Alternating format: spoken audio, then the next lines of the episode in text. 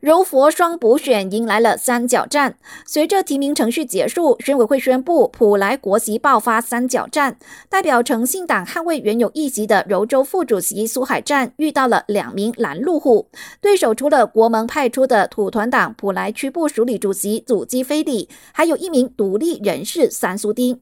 至于在新邦二南州议席补选，也有独立人士搅局，将与诚信党巴吉里区部署理主席纳兹里以及一党派。派出的穆罕默马兹里一争高下。猴痘病毒入侵我国，我国境内第一次发现了猴痘确诊病例，而且有两宗。第一名患者是在我国工作的外籍人士，怀疑是在海外，也就是猴痘疫区国家染上病毒的；而另一人则是和患者接触的本地男子。经过治疗，两人已经无大碍。卫生部提醒，一旦染上猴痘病毒，会出现发烧、淋巴结肿大以及水泡等症状，必须马上求医。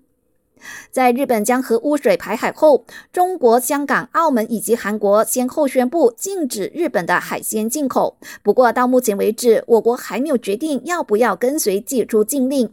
卫生部已经在进行风险评估。部长拿杜斯里·莫哈默沙布表示，如果数据显示会危害人民，农业部会表明立场。而为了让人民安心，政府在沙巴海域安装了辐射检测仪器，二十四小时监督海水的辐射含量。根据大马原子能局的监测，我国海域目前的辐射水平没有异常。感谢收听，我是佩珊。